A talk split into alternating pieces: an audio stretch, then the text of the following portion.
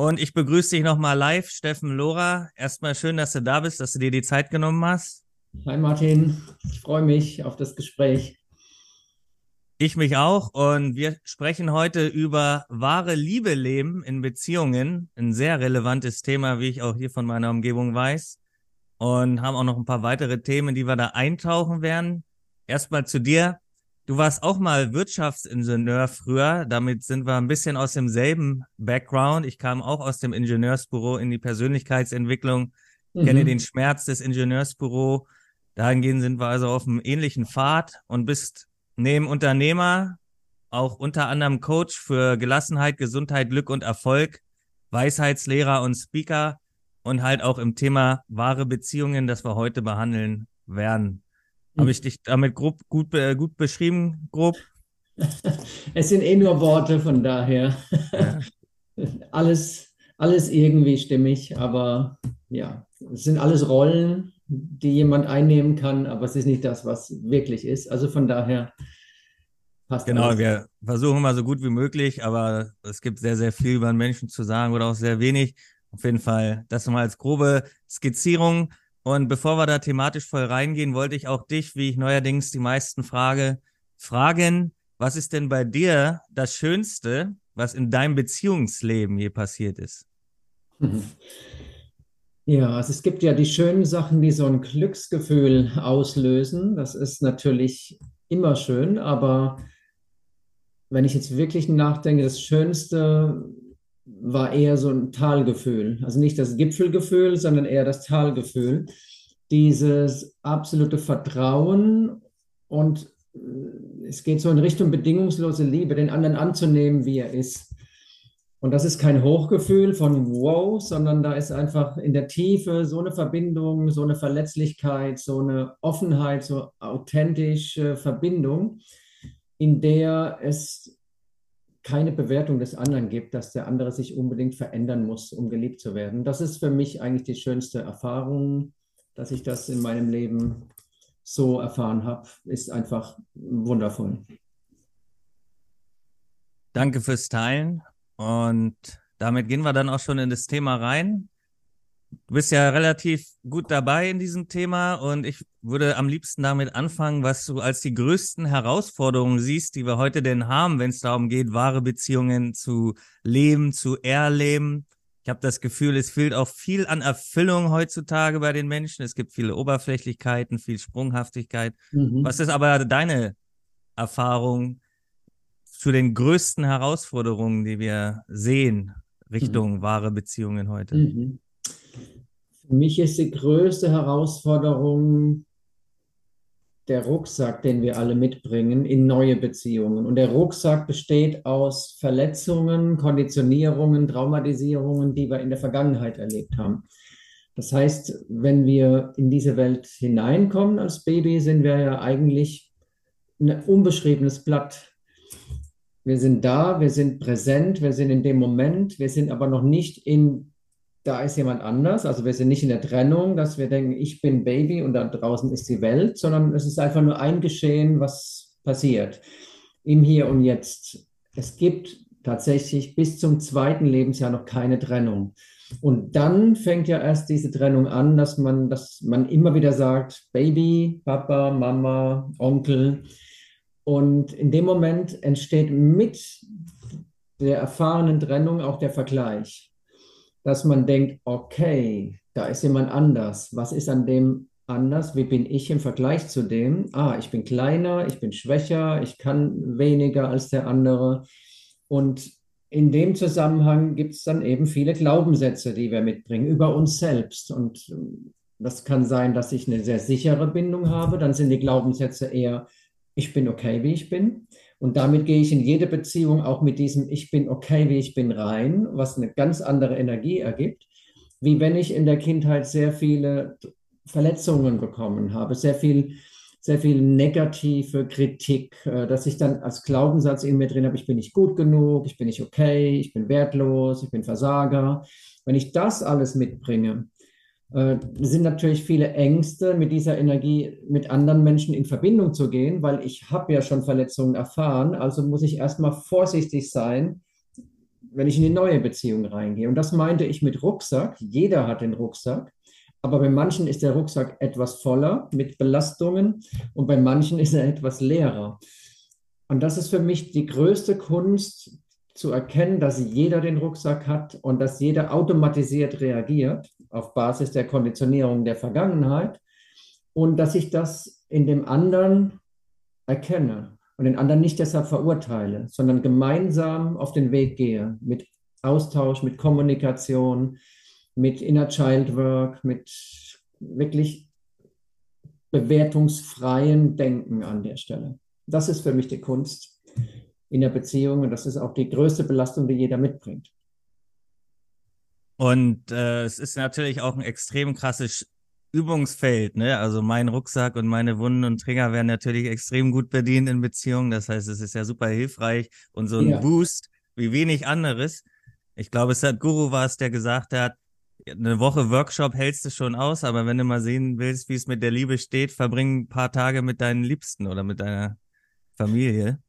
Und ist, ist das dann in Beziehungen ein bisschen so, könnte man sagen, meine Aufgabe, die das Gegenüber auf den Rucksack aufmerksam zu machen und dabei helfen, dass man sich durch den Rucksack durcharbeiten kann? Ist das Teil einer wahren Beziehung?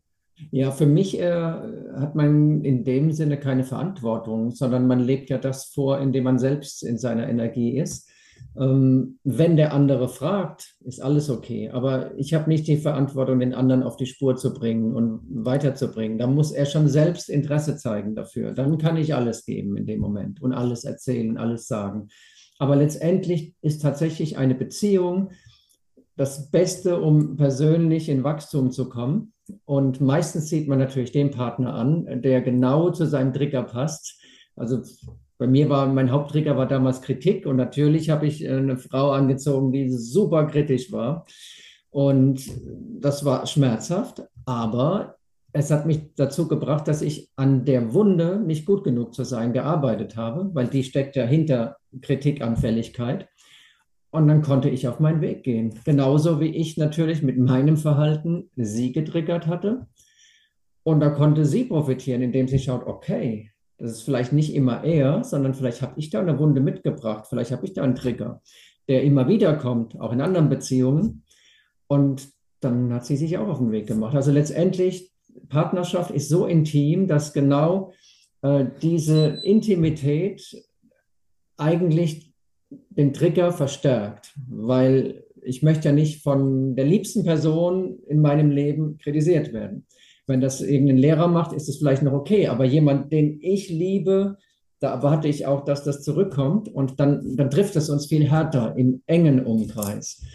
Und das ist so ein bisschen der Hintergrund, dass man den anderen als Personal Trainer sieht und nicht als nicht immer kritisiert und wegstößt, na, du bist schlecht oder du solltest dich ändern, sondern was hat es mit mir zu tun, wenn der andere sich so verhält? Wieso bin ich getriggert in dem Moment?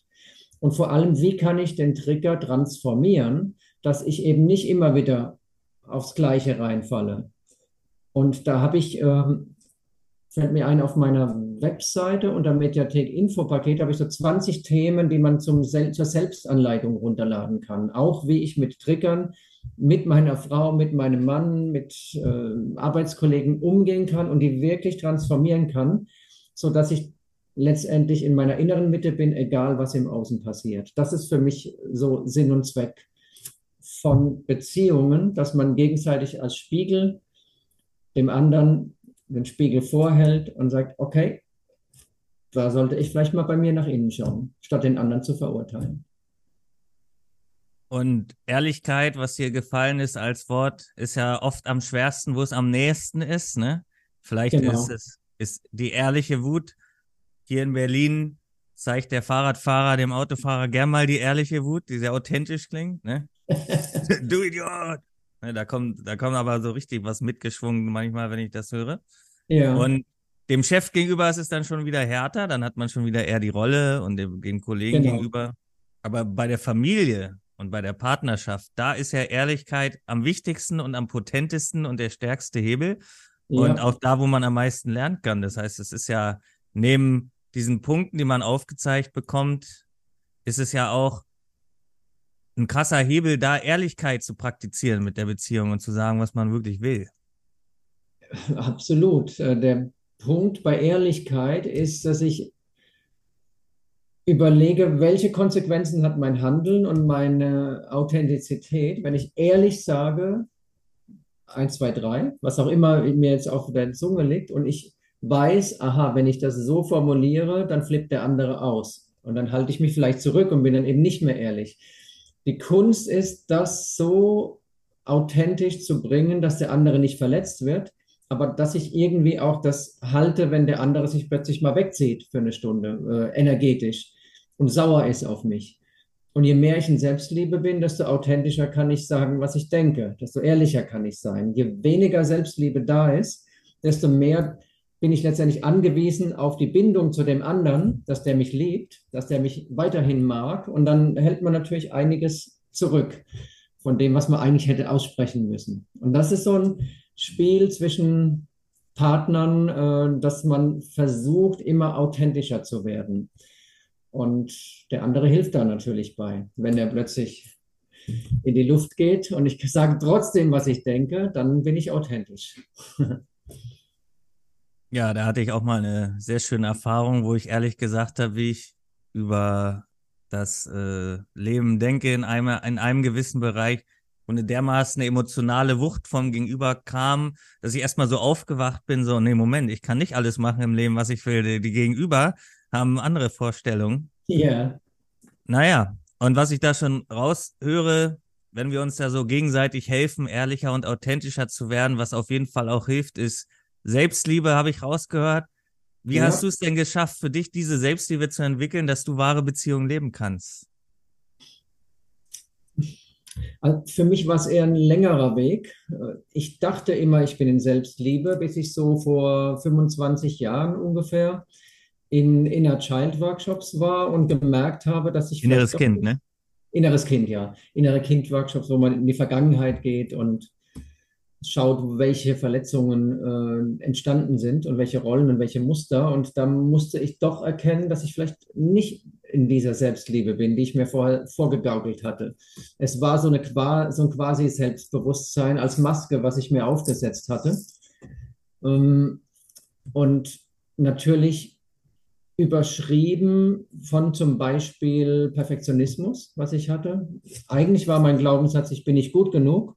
Der war aber so weit im Unterbewusstsein, weil ich immer versucht habe, perfekt zu sein und mir keine Blöße zu geben und keine Schwächen zuzugeben, sodass ich selbst überzeugt war, ja, ich bin total selbstbewusst, alles ist fein.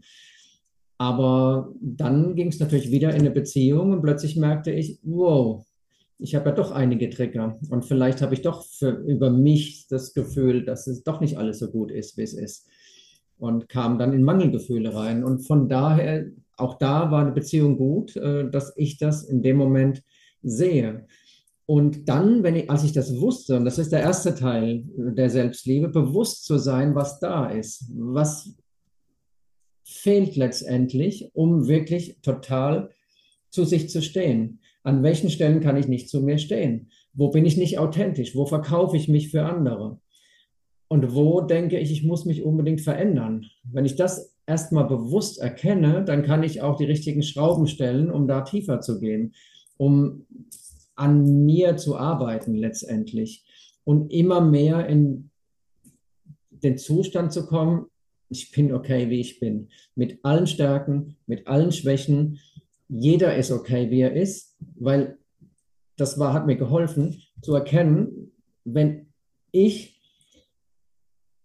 das Leben gehabt hätte von anderen Menschen, die ich verurteilt habe, die gleiche Kindheit, die gleichen Verletzungen, die gleichen Traumata, dann hätte, hätte ich mich wahrscheinlich genauso verhalten wie die. Dann wäre ich wahrscheinlich in ähnliche Rollen gekommen wie die.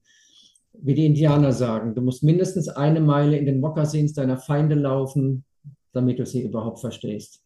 Hm. Und dass dieses Mitgefühl mit anderen und das Interesse an der Geschichte von anderen und das Beschäftigen damit hat mich dazu gebracht, dass ich immer mehr merkte, hey, jeder hat seine Themen, jeder hat Stärken, jeder hat Schwächen und es ist okay, dass ich so bin. Ich bin individuell Keiner ist wie ich, keiner ist wie du, keiner ist wie irgendjemand anders. Jeder bringt absolute Individualität in dieses Leben rein, weil die Seele oder die Quelle sich durch uns so erfahren möchte. Genau so, wie es jetzt ist, mit allen positiven und negativen Gefühlen, die jetzt hochkommen. Alles soll so erfahren werden. Und dieses Vertrauen hat mich immer mehr in Selbstliebe gebracht. Das war dann am Ende der Schlüssel zu erkennen, wir sind alle perfekt, wie wir sind. Es gibt keinen Imperfektionismus. Oder Imperfektion heißt es, glaube ich. Ja. Für mich kommt auch irgendwie Güte durch. Für mich hat das was mit Güte zu tun, wenn ich äh, das Gegenüber erkennen kann und sagen kann, hey, da gibt es traumatische Erlebnisse, da gibt es eine Kindheit, da gibt es ähm, ja, Erfahrungen. Und wenn jetzt irgendwas gerade passiert oder es gerade brummt oder so, äh, aus deinen Worten auch, habe ich dann irgendwie mir vorgestellt, das ist, hat was mit Güte zu tun und mit, mit Wohlwollen, wenn ich dann sagen kann, hey, ich bleibe jetzt da und helfe dabei bei diesem Prozess oder ich sehe diesen Prozess und, und reagiere nicht auch noch darauf wie mit Feuer und Flamme, genau. sondern äh, ja, komm aus so einer Güte und so einem Helfen wollen. Ich glaube, dass das sehr gesund ist, diese Ansicht. Also mhm. danke dafür. Und das mit den in den anderen Schuhen laufen, kann ich mir als sehr potentes Mittel vorstellen für wahre Beziehungen, um mir immer mal wieder reinzudenken, hey, wie ist meine Partnerin denn, wie geht die gerade durchs Leben? Wie, was für Sorgen und Ängste könnte die gerade haben? Ja. Wenn ich diese Empathie entwickle, das kann ich mir als sehr potentes Mittel vorstellen für wahre Beziehungen. Absolut. Absolut. Und dazu gehört auch der Austausch in Beziehungen, dass man wirklich offenes Interesse hat. Wie geht's dir denn? Was macht das denn mit dir? Was, wie geht's dir in dieser Situation? Ich habe jetzt das und das gesagt. Was macht es mit dir? Wie fühlst du dich damit? Ähm, wie war deine Kindheit? Wo waren deine Themen? Wie war dein Vater? Wie war deine Mutter? Je mehr ich darüber weiß, desto mehr Mitgefühl kann ich zukünftig entwickeln. Darum geht es letztendlich. Und je mehr ich mich verschließe, desto weniger kann mich der andere lesen. Aber dann komme ich auch nicht in diese Herzverbindung, weil die Herzverbindung kommt dann, wenn beide verletzlicher sind, authentischer sind und sagen, das tut mir weh oder das gefällt mir, das gefällt mir nicht. Nur dann gibt es irgendwo diese, diese Herzlinie, die da ist. Wenn beide ihre Rollen spielen und Masken aufhaben und ich bin toll und alles ist gut, wo gibt es da eine Verbindung? Die fehlt dann in dem Moment. Verbindung entsteht durch Ko Kommunikation und Verletzlichkeit zeigen. Da kann sehr viel Tiefe geschehen. Und das äh, gibt es ja ganz viele Mechanismen, diese Verletzlichkeit weder zu leben, noch selber zu sehen, noch zu zeigen, wie Verdrängung, Betäubung und so weiter. Ja. Äh, hast du da einen guten Weg für dich gefunden, in eine verletzliche Beziehung zu gehen, die auf Augenhöhe passiert, wo diese Verlässlichkeit Raum bekommt? Ja, also ich bin seit 27 Jahren zusammen mit meiner jetzigen Frau. Mhm. Und der Weg war ziemlich, anfangs zumindest, die ersten zehn Jahre ziemlich steinig, weil wir uns ständig getriggert haben, weil ständig irgendwelche Dinge hochkamen, wo wir gegenseitig nach oben sind. Aber gemeinsam haben wir es immer wieder geschafft, diesen Weg zu gehen. Und ich muss sagen, dadurch habe ich super viel gelernt. Dadurch habe ich auch gelernt, mich zu öffnen und verletzlicher zu sein. Und dadurch wurde die Beziehung auch auf ein anderes Niveau gehoben. Dass wir gegenseitig wirklich das zurückspiegeln, was gerade da ist, in dem, in dem Moment, wo es hochkommt. Und das ist nicht immer einfach, aber es ist wichtig an der Stelle. Ja. Also ich habe es letztendlich live so erlebt. Im Laufe der letzten zehn Jahre hat es einen ganz anderen Level bekommen. Ja. Und jetzt gibt es auch diese Bewegung im Moment, wo viele solchen Männern zugucken, gerade, also gerade Kerle, die ich kenne, gucken jetzt diese Leute, diese Männer an, wo von Dominanz reden, du musst dominant in der Beziehung sein, deinen männlichen Part spielen. Es gibt auch Frauen aus der spirituellen Szene, ähm, die tatsächlich das Gleiche erzählen und sagen, ich möchte gerne meine Weiblichkeit ausleben, wenn mir ein Mann diesen Raum und diesen Schutz gibt, wo ich dann dachte, okay, ich dachte, wir bewegen uns gerade Richtung Augenhöhe, aber gleichzeitig gibt es auch, und ich glaube, du hast eine Beziehung auf Augenhöhe beschrieben, wo alle ihre Verlässlichkeit zeigen können, ob mhm. Mann mit Mann, ob Frau mit Frau, ob Mann mit Frau. alle können äh, auf Augenhöhe begegnen, ihre Verlässlichkeit zeigen und gleichzeitig gibt es gerade, springen gerade viele darauf auf zu sagen, der, der Mann muss wieder männlich sein und so weiter. Du würdest aber sagen, es geht absolut auf Augenhöhe, wenn man aus dem Herz heraus agiert und wenn man seine Verlässlichkeit zeigen kann und so weiter, ne? Das funktioniert. Und das Schöne ist ja, wir sind alle unterschiedlich. Und so kann es eben sein, dass manche äh, genau das brauchen, diese, diesen großen Unterschied von männlich und weiblich, während andere mehr so diese Nähe und Liebe gerne äh, zusammenleben. Mhm. Und beides ist okay. Wichtig ist nur, dass man sich nicht verkauft für den anderen und denkt, ja, der andere erwartet jetzt, dass ich so bin, also muss ich jetzt den großen Tarzan spielen, sondern äh, wenn es da nicht klappt, weil ich so bin, wie ich bin und vielleicht nicht Tarzan bin, dann überlege ich mir, ja, ist dann die Beziehung die richtige in dem Moment? Sondern es ist wichtig, dass man letztendlich zu sich steht. Und die große Krux dabei ist, dass anfangs in Beziehungen ja super viel Dopamin ausgeschüttet wird und dieses äh, will haben und wow, oder der andere ist der Traum meiner schlaflosen Nächte und genau mit dem anderen äh, werde ich Erfüllung erleben, mit allem, was ich, mit allen meinen Mängeln, mit all der Lehre, die ich habe, werde ich genau dort äh, glücklich werden und das ist am Anfang oft so, durch Hormone natürlich bewirkt. Aber irgendwann kommt der Moment, bei manchen früher, bei anderen später, wo ich dann merke, wow, ich finde mich wieder im Alltag und plötzlich merke ich, wow, der andere ist ja doch nicht 100% das, was mich in meine Erfüllung bringt, sondern der andere hat auch Stärken und Schwächen und Dinge, die ich mag und Dinge, die ich nicht mag. Und dann beginnt es äh, von dieser rosaroten Liebe in wahre Liebe überzugehen. Das ist der Moment, wo ich erkenne, kann ich dann trotzdem mit dem anderen zusammen sein? Kann ich ihn trotzdem so annehmen, wie er ist? Mit all seinen Mängeln und Schwächen, die er hat. Weil ich weiß, er hat sich so entwickelt im Laufe der Jahre und er ist so, wie er ist. Natürlich kann ich sagen, was mir gefällt oder nicht gefällt, aber das Wichtigste ist, den anderen erstmal nicht zu bewerten. Wie er ist, okay, er ist so. Und jetzt kann ich ja überlegen, bleibe ich mit ihm zusammen oder suche ich mir was anderes. Aber in dem Moment, wo ich mich entscheide, zusammen zu bleiben, dann geht es einfach darum, aus der Bewertung rauszukommen und den anderen so anzunehmen, wie er ist. Ich weiß, dass es ein längerer Weg ist, aber nur das führt letztendlich zu dieser wahren Liebe und sich nicht zu sehr verkaufen in dieses männlich-weiblich und sich ändern zu wollen, weil das Bild im Außen jetzt genau zurückspielt, ah, die Männer müssen jetzt wieder männlicher sein. Das ist fein, aber in dem Moment, wo ich nicht mehr authentisch bin, spürt das der Partner an der Stelle. Und das ist, äh, das hindert daran, dass man diese Herzverbindung bekommt, weil man sich nicht mehr verletzlich zeigt. Und verletzlich zeigen heißt ja nicht, dass man nicht männlich ist.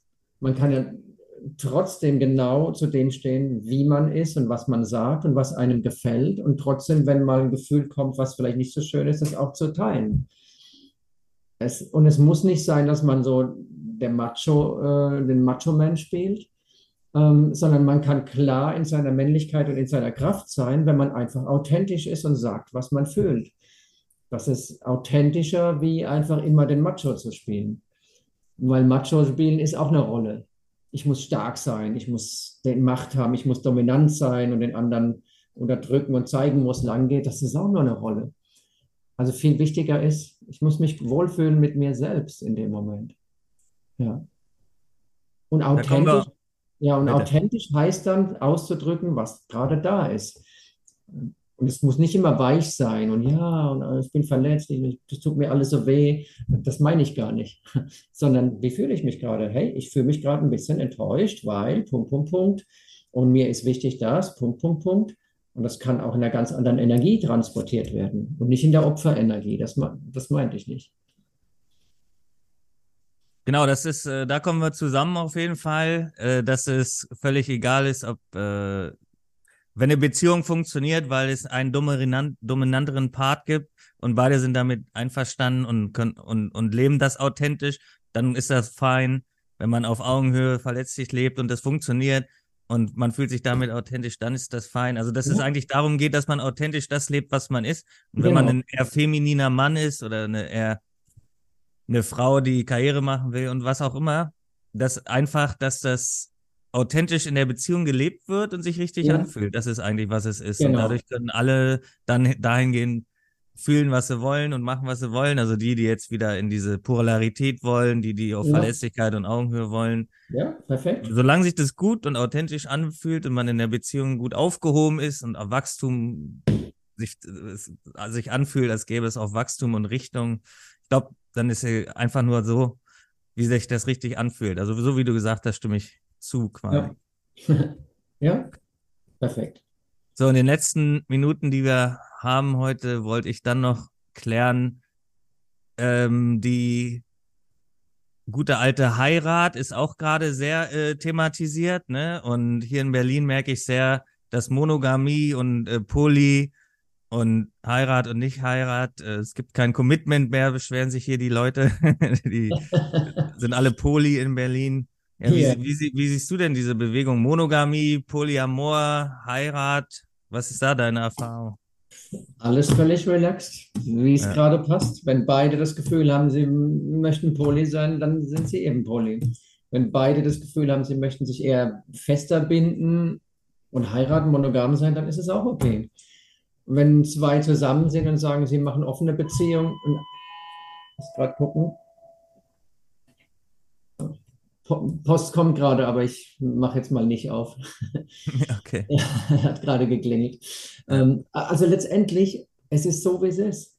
Und ähm, man trifft aber nicht immer auf die Menschen, die genau gleich fühlen. Das heißt, oftmals ist leider jemand, der sagt, ich mag mehr Monogamie und der andere mag eher ja, offene Beziehungen und oftmals klappt das nicht und dann verbiegt man sich wieder. Und das ist wirklich keine einfache Sache. Aber für mich ist alles okay, wenn beide damit letztendlich leben können. Wenn es für beide fein ist, why not? Da gibt es keine speziellen, spezielle Partnerschaftsform, die jetzt zu präferieren ist. Das ist das, was für beide stimmig ist. Das ist mein Gefühl. Da gehört dann der Mut dazu, das offen zu kommunizieren, weil ja. wir haben äh, nun mal eine Gesellschaft, wo nach, nach dem ersten Date Monogamie vorausgesetzt wird, gefühlt. Ne? Also das, ich, ich kenne ja. hier 14-, 15-Jährige, die sagen, wir sind jetzt loyal bis zum Grab, so gefühlt. Ne? Ja.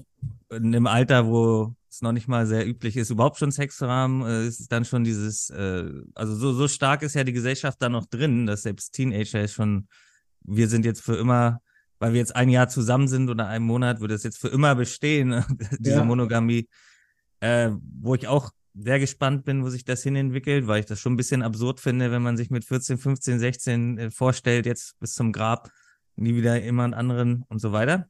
Mhm. Bin mal sehr gespannt, wo sich das hin entwickelt. Bevor ich zu meinen beiden Abschlussfragen komme, die ich immer stelle, wollte ich nochmal die Kernelemente zu einer wahren Beziehung zusammenfassen. Wie würdest du die Kernelemente dahingehend nochmal zusammenfassen?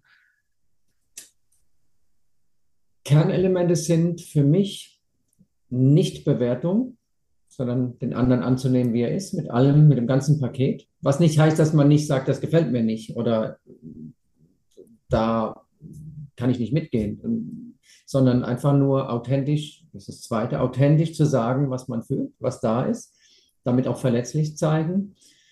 Und ähm, das waren eigentlich so die, für mich die zwei Hauptpunkte. Und je mehr ich in Selbstliebe komme, desto eher kann ich auch in anderen lieben.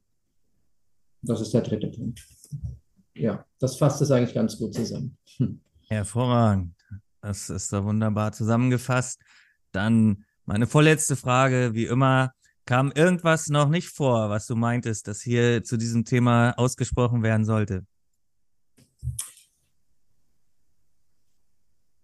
Du hattest gefragt, wie kommt man in Selbstliebe und wie, wie kommt man zusammen? Wie kann man erkennen, dass jeder seine Trigger hat und wie kann man sich unterstützen dabei?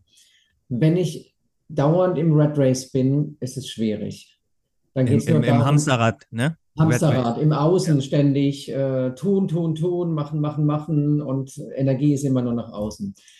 Da wird es natürlich schwierig zu erkennen, was in mir vorgeht. Das heißt, der Schlüssel zur Selbstliebe, der Schlüssel zur Transformation, der Schlüssel, um überhaupt bewusst zu sein, was hier an Triggern da ist und wie ich mit denen umgehen kann, und wie ich mit meinem Partner umgehen kann und wo die Themen sind zwischen uns.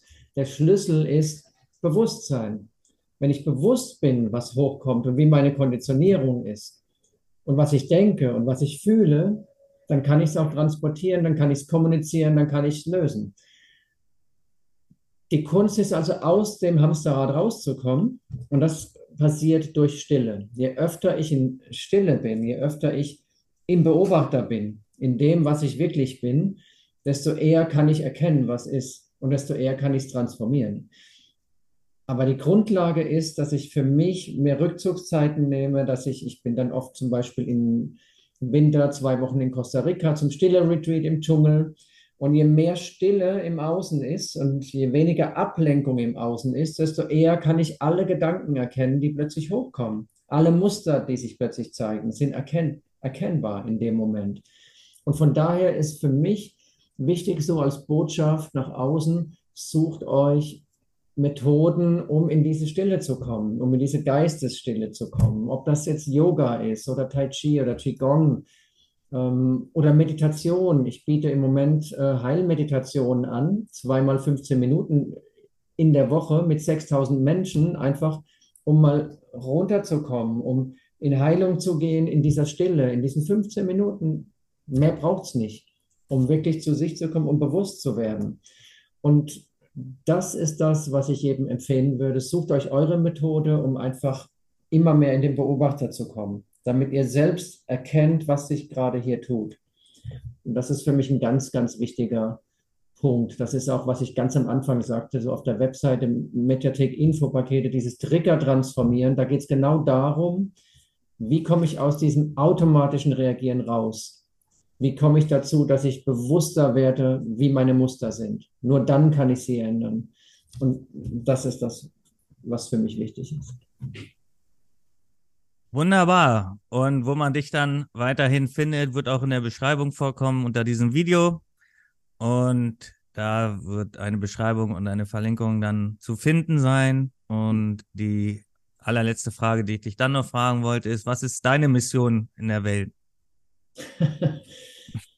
Ja, ich hatte mal eine Mission, die Menschen ähm, zum Erwachen zu bringen, zu erkennen, wer oder was sie wirklich sind. Aber ich glaube, die Mission ist irgendwie abgefallen. Jetzt bin ich, wie ich bin. Und natürlich bin ich gerne da, unterstütze gerne, öffne Türen, aber nicht mehr wirklich als Mission, was ich machen muss, sondern es wirkt durch mich einfach, was auch immer durch mich wirkt. Und da ist alles okay. Da ist mehr Aktivität okay, um das in die Welt zu bringen. Da ist aber auch okay, mal einen Monat gar nichts in der Richtung zu machen. Einfach nur zu sein. Also es gibt nicht wirklich mehr eine Vision oder ein Ziel, was sich erfüllen muss, sondern es erlebt sich durch mich. Die Quelle erlebt sich durch mich, so wie sie sich erlebt. Und da ist keine Anhaftung an irgendein Ergebnis im Außen. Ich bedanke mich sehr für das Interview. Sehr schön, sehr effizient, wie ich finde. Und sage allen, die zugehört haben, danke. Sag dir nochmal danke, Steffen. Schön, dass du dir Zeit genommen hast. Und wir sehen uns beim nächsten Mal. Danke. Danke dir, Martin.